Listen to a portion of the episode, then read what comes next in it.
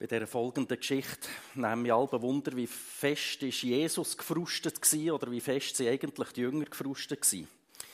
Jesus hat seine zwölf Jünger in Zweierteams ausgesendet und hat ihnen gesagt, ähm, geht in die Dörfer, erzählt den Leuten von mir, tut für die Kranken beten, tut für die Besessenen beten, dass sie frei werden. Und nach dieser anstrengenden Zeit sind sie zu Jesus zurückgekommen und nachher heisst es, das ist in Markus Kapitel 6, 6, wir gehen jetzt an einen einsamen Ort, dort könnt ihr euch ein wenig ausruhen. Boah, herrlich. Ich weiß nicht, wie, viel, wie lange das die unterwegs waren, zwei, drei Wochen. Ähm, sie wieder zurückgekommen, die haben sicher auch Sabbat eingehalten während dieser Zeit, ähm, kann man das nicht anders vorstellen. Und dann steigen sie in das Boot rein und wollen fortfahren, dass sie sich endlich entspannen können. Und die Menschenmenge sieht Jesus und weiß schon, wo der circa hergeht, laufen dort her und sind noch vor Jesus und den Jüngern dort. Und echt, das hat mich gefrustet. Ich dachte, boah, ist nichts mit Feierabend, weiter krampfen, wieder Leute da, wieder sich Zeit zu nehmen. Ähm, wie hat Jesus dort reagiert? Ich lese euch mal dort den Vers 34 vor. Markus Kapitel 6, Vers 34. Als Jesus aus dem Boot stieg und die vielen Menschen sah, hatte er Mitleid mit ihnen Sie waren wie Schafe, die keinen Hirten haben. Deshalb nahm er sich viel Zeit, ihnen Gottes Botschaft zu erklären. Er sieht die Menschen wie eine Schafherde, heißt sie, also führungslos, schutzlos und sie haben kein Hirt. Und das löst in Jesus Mitleid aus oder tiefes Mitgefühl. In anderen Bibelübersetzungen heißt es jammerte ihn oder er ist eben innerlich bewegt gewesen. Und darum nimmt er sich viel Zeit für die Menschen. In unserer kleinen Predigreihe geht es um den Schaft hier. Ihr habt das vielleicht schon gesehen, um Leidenschaft. Und unsere Frage ist so ein bisschen, wie können wir unsere Sehnsucht noch mehr stärken, unsere Begeisterung noch mehr fördern. Schlussendlich ist das nicht etwas, was wir machen können, aber das ist auch, wie ich das vorhin in dieser Segnung gesagt habe, so ein bisschen wie ein Mix. Auf der einen Seite muss es das der Heilige Geist geben, die Begeisterung und die Sehnsucht. Und auf der anderen Seite müssen wir aber auch schauen, dass wir eben dranbleiben oder dass wir da am Heiligen Geist nicht im Weg stehen. Es ist und bleibt eine Spannung.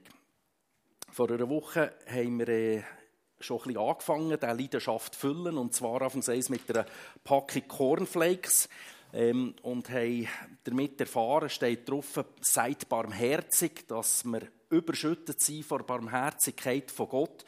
Also das wäre so ein wichtiger Punkt, wo wir da in diese Leidenschaft einstellen müssen, ähm, für dass die Sehnsucht wächst, eigentlich zu sehen, was wir von Gott alles geschenkt haben bekommen und wie großzügig das er ist.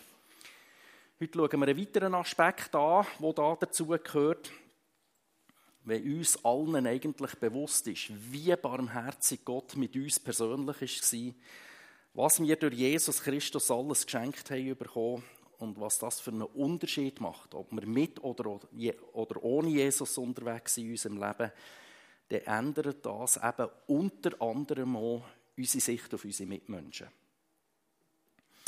Wir haben es bei Jesus gesehen, da passiert etwas hier drinnen bei uns. Wir werden innerlich bewegt. Und dem Wort Mitleid oder Mitgefühl möchte ich jetzt in der Predigt noch nachgehen. Mitleid ist im Neuen Testament ganz ein spezielles Wort. Wenn man das wörtlich übersetzt, heißt das eigentlich Innereien. Also Herz, Lunge, Leber. Und darum habe ich ein T-Shirt bestellt, wo ein Herz drauf ist. Aber das hat leider nicht kommen. Ähm, vor dem Sonntag und darum habe ich jetzt einfach so ein Blatt ausgedruckt aus dem Internet mit unseren Innereien drauf und ähm, habe das da auf das T-Shirt gefüllt. Jetzt wird das natürlich im übertragenen Sinn gebraucht, genau wie im Deutschen auch. Wir reden ja im Deutschen auch, ich hatte zum Beispiel von Herzen gern, dann meinen wir ja nicht die Pumpe hier innen oder das Organ, sondern das hat etwas mit unserem Inneren zu tun. Und genau so braucht das die Bibel auch, wenn sie eben sagt, ähm, Mitgefühl hat etwas mit unseren Innereien zu tun. Das kommt von tief innen und daraus ist das nachher eben äh, die Bedeutung entstanden, äh, er hat ein tiefes Mitleid oder mir wendet sich jemandem in Liebe zu. Und wie ich das schon in der letzten Predigt erwähnt habe, vor einer Woche, gibt es eben nachher so Beispielgeschichten in der Bibel dazu, ähm, wo wir das sehen. Müssen wir schauen, dass das oben bleibt, hoffentlich. Ähm, zum Beispiel eben der barmherzige Samariter. Er sieht einen, der am Boden liegt, der zusammengeschlagen ist worden und ausgeraubt ist worden. Er läuft nicht einfach dran vorbei bei diesem Mann, sondern er sieht ihn und hilft ihm. Warum? Das steht im Lukas-Evangelium, Kapitel 10. Als er, den, als er den Verletzten sah, hatte er Mitleid mit ihm. Und an solchen Stellen sieht man, Mitleid hat in der Bibel nicht nur etwas mit dem Gefühl zu tun. Selbstverständlich ist der Samaritaner äh, hat das Gefühl von Mitleid, aber bei dem ist es nicht geblieben. Er hat nicht gedacht, boah, das ist jetzt ein armer Mann und ist nachher eben an ihm weitergegangen, sondern er ist zur Tat gekommen und hat etwas gemacht für den Mann. Und nicht nur etwas, er hat sehr grosses Engagement gezeigt. Er hat sich eingesetzt für den, er hat ihn gepflegt, er hat ihn mitgenommen, er hat ihn in eine Herberge gebracht, hat sogar Geld gezahlt für ihn, dass er noch weiter gepflegt wird und aufpäppelt wird. Also ein sehr hohes Engagement. Also in der Bibel beinhaltet das Wort Mitgefühl immer beide Seiten. Also auf der einen Seite das Mitfühlen, aber das andere eben auch die konkrete Tat. Und auch das wieder, das ist so etwas, das stresst mich völlig. Ich denke irgendwie, wir wissen ja nicht nur um die Nöte von unseren Nachbarsleuten oder ihrer Familie mittlerweile, oder mit all diesen Medien wissen wir alle Nöte der ganzen Welt, oder? Wo fährst an mit helfen oder nicht, oder? Da hat man manchmal so fast wie die Reaktion, es ist viel zu viel, dann lassen wir es gescheiter gerade sein, dann mache ich gerade gar nichts. Auf die eine Seite habe ich so den Eindruck, ich hoffe, ich schätze mich ein bisschen richtig ein, eigentlich hilfe ich ja gern, aber wo fährst du an und wo hörst du auf, oder? Und das wieder so eine grosse Spannung. Und ich habe schon den Eindruck, dass in der Bibel eigentlich äh, der Mitmensch, der Nächste betitelt wird, schon die Nächsten zuerst. Das heisst nicht, dass wir die, die weiter weg sind, auch vergessen. Gar nicht. Aber eben, ihr spürt ja die Spannung. Aber ich denke, es gibt eben so Leute, die uns vor die Füße gelegt werden, wie der überfallene Mann in dieser Geschichte vom barmherzigen Samariter. Und es braucht auch die Führung vom Heiligen Geist, um zu sehen, was ist jetzt meine Aufgabe und was soll ich anpacken. Eigentlich finde ich das eine ganz wichtige Frage, und dort sollten wir uns noch mehr Gedanken machen, aber ich habe gemerkt, das führt heute zu weit, wenn ich das auch noch aufnehme. Also ich will heute nicht auf das eingehen, weil das, was hier in der Bibel über Mitleid gesagt ist, ist wie eine Grundhaltung. Und ich will mal auf diese Grundhaltung eingehen und nicht, wer gehört jetzt zu meinem Mitmensch und wer gehört nicht zu meinem Mitmensch. Aber wie gesagt, das ist für mich so eine Frage, die ist und die ich eine schwierige Frage finde.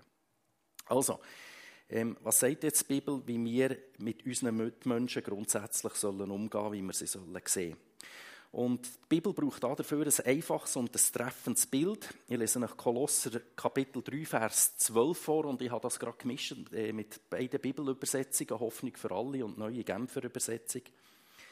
Ihr seid von Gott auserwählt und seine geliebten Kinder, die zu ihm gehören. Und jetzt kommt's.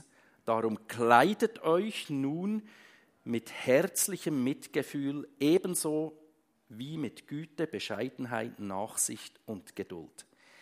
Kleidet euch mit herzlichem Mitgefühl. Also es heißt hier wörtlich, kleidet euch mit Innereien des Erbarmens. Und jetzt wisst ihr, wieso dass ich das Viertel da oder das, äh, den Ausdruck auf ein T-Shirt peppet kleidet euch.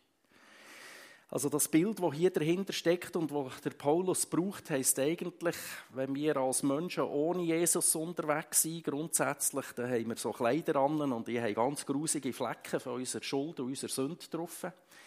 Wenn wir zu Jesus kommen und ihn um Vergebung bitten, dann ziehen wir die dreckigen Kleider ab und dann gibt es eben ein weißes Kleid. Also das Bild vor Vergebung. Aber mit dem haben wir in Anführungszeichen nicht nur die Vergebung, das ist schon mal eine grosse Sache, dass wir die Vergebung haben und rein vor Gott anstehen in weißen Kleidern, sondern wir nehmen, übernehmen eigentlich in dem Sinn auch die Art und Weise von Jesus Christus, je länger, je mehr. Eben zum Beispiel auch das Mitleid, so wie Jesus seine Mitmenschen hat gesehen. Also die Innereien des Erbarmens legen wir unter anderem, gibt natürlich noch Haufen andere Aspekte, aber die schauen wir alle heute nicht an. Aber ähm, unter anderem tun wir auch das Mitleid anlegen.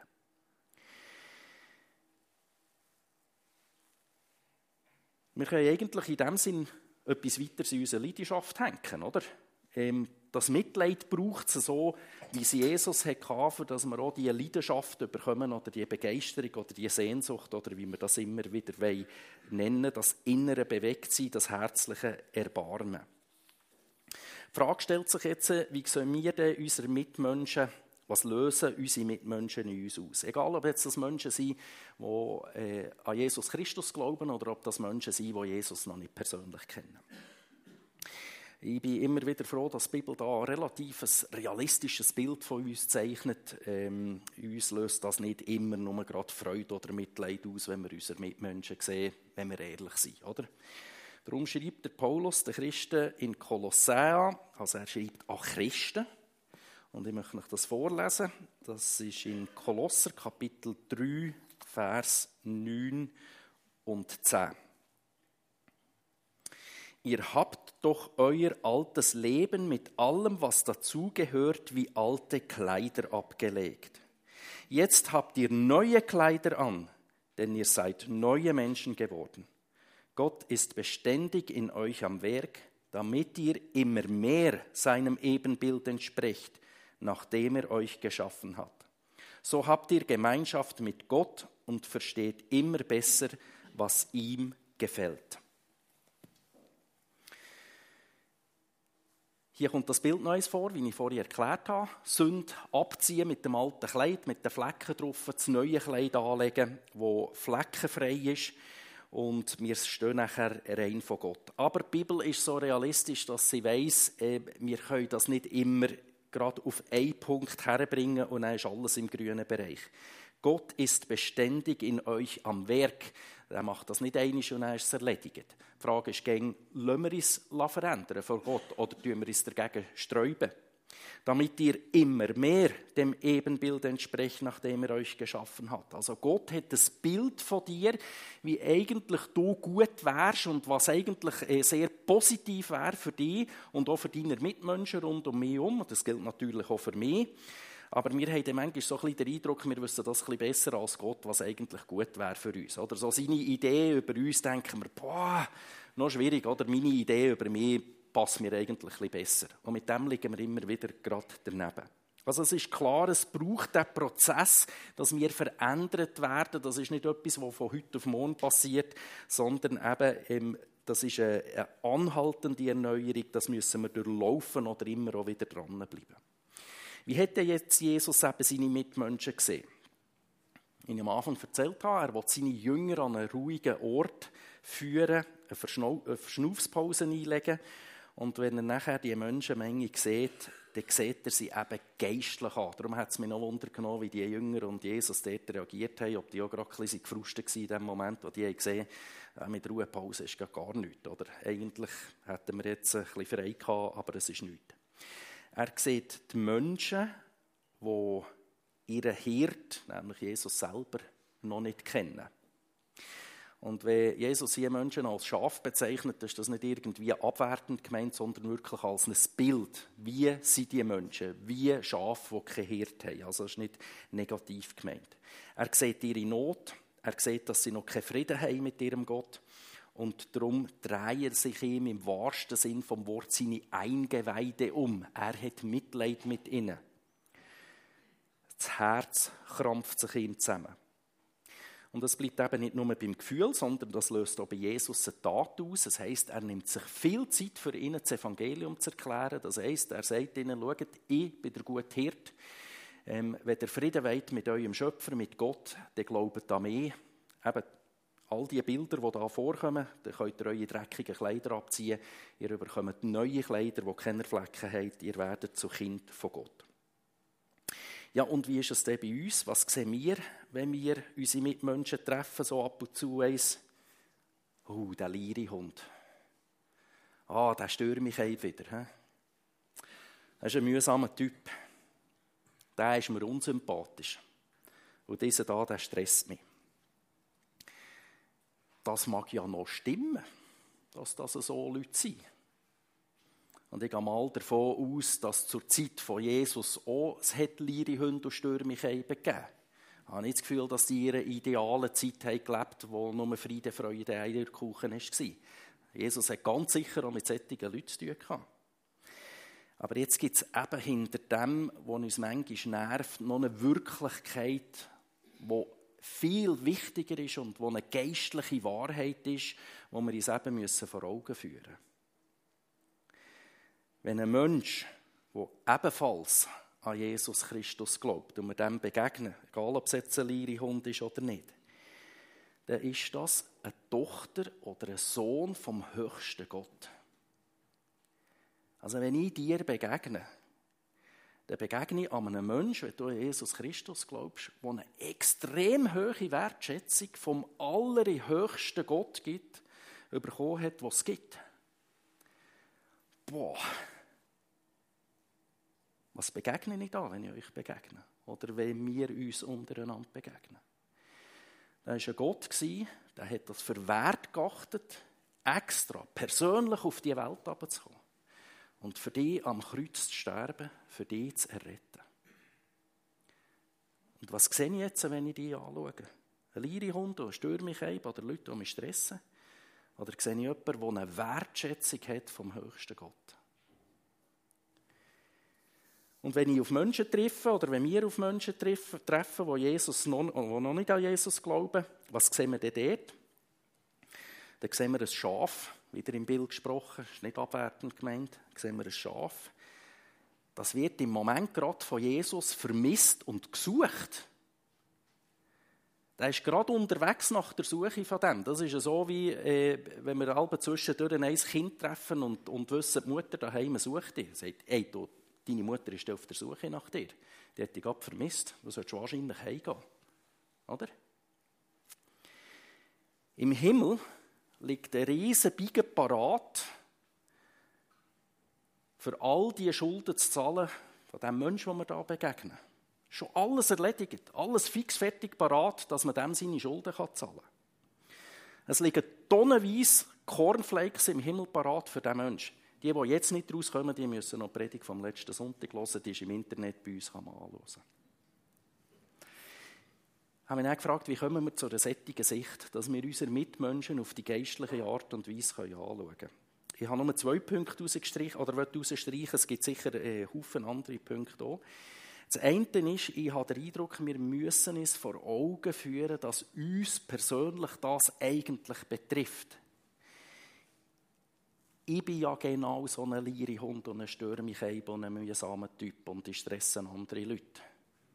Und wenn Jesus mich nicht mit diesem mitleidigen Blick hat angeschaut, mit diesem geistlichen Blick, so wie er dort die Menschenmenge hat angeschaut und gemerkt, uh, oh, der Frank, der ist ja verloren. Er ist wie ein Schaf ohne Hirt. Der braucht unbedingt Jesus, der braucht unbedingt mich, der braucht unbedingt meine Vergebung, meine Erlösung, meinen Frieden. Wenn das Jesus nicht mit mir hat, wenn er das mit uns nicht hat, dann wären wir alle zusammen verloren. Und die Bibel sagt, wenn wir ohne Gott unterwegs sind, dann ist das die Hölle. Hier auf der Welt können wir uns noch ein bisschen arrangieren, aber es gibt eine ewige Trennung und eine ewige Verlorenheit und die Bibel sagt, das ist die Hölle. Also ich muss mir bewusst sein, als erstes für die Sicht zu bekommen, ich persönlich bin von diesem Mitleid betroffen. Zum Glück hat Jesus mit uns Mitleid gehabt und hat uns so angeschaut. Und das Zweite denke ich, dass wir dafür müssen beten und wenn wir ja Gott um etwas bitten, dann zeigen wir eigentlich, wir hätten das gern, weil sonst würden wir nicht darum beten. Dass wir vielleicht so beten, Jesus, bitte zeig mir, wie du meinen Nachbar siehst oder meine Schulkollegin oder wer es auch immer ist ich will die Person so anfangen sehen, wie du sie siehst. Ich gehe mal davon aus, dass Jesus das Gebet wird erhören. Das ist ja auch sein Anliegen. Vielleicht werden wir noch staunen, was wir plötzlich alles werden sehen, wenn wir das beten. So, vorher war es schwarz-weiß und jetzt haben wir plötzlich ein farbiges Bild, oder? Ein riesen Unterschied. Mitleid, innerlich bewegt sein, hat also zwei Seiten. Das hat etwas mit dem Gefühl zu tun. Ein Mitleidsgefühl, ein inneres Mitgehen, bewegt sein, nicht zu sehen. Und auf der anderen Seite hat es eben etwas mit dieser Tat zu tun, so wie das der barmherzige Samariter hat gemacht, wie das Jesus hat gemacht mit dieser Menschenmenge, dass er sich viel Zeit hat genommen, das Evangelium zu erklären. Und ich habe mir dann so überlegt, eigentlich würde ich gerne heute Morgen auch eine Herausforderung an euch formulieren. Ähm, es hat manchmal so ein bisschen wie einen Touch von Druck. Ich will euch überhaupt keinen Druck machen, sondern mehr wie eine Möglichkeit geben, für einen ersten Schritt zu machen. Ich möchte euch das kurz erklären. Ich möchte euch die Frage stellen, wer von euch wünscht sich den Blick so, wie ihn Jesus hat auf die Mitmenschen? Ähm, wenn du dir so einen Blick wünschst, dann möchte ich dich nachher bitten, aufzustehen. Ich möchte nachher für dich beten. Und da geht es mir eben nicht auf Perfektionismus, dass wir das eben ab heute irgendwie ab den 11 oder 12 nachher perfekt den Blick für unsere Mitmenschen haben, sondern das wäre für mich mehr wie ein Ausdruck, eine Sehnsucht, zu sagen, Jesus, ich wünsche mir den Blick, so wie du den hast. Ich will die Menschen so sehen, wie du sie siehst. Ich möchte auch, dass da meiner Innereien etwas abgeht, wenn ich meine Menschen sehe, äh, meine Mitmenschen sehe. So wie das auf dem T-Shirt ist. Ich möchte das T-Shirt anlegen. Wie gesagt, nicht ein Druck, sondern eine Möglichkeit, einfach für dich persönlich einen Schritt zu machen, da so festzumachen vor Jesus, äh, dass wir wie mit leeren Händen vor Jesus kommen und ihn bitten. Also wenn du das möchtest, äh, und die, die das nicht möchten, bleiben ruhig sitzen. Also ist, ist mir wirklich egal. Es ist für die Leute, die gerne möchten, das eben ausdrücken, dürfen aufstehen. Und dann würde ich jetzt noch für euch beten, für den Blick von Jesus.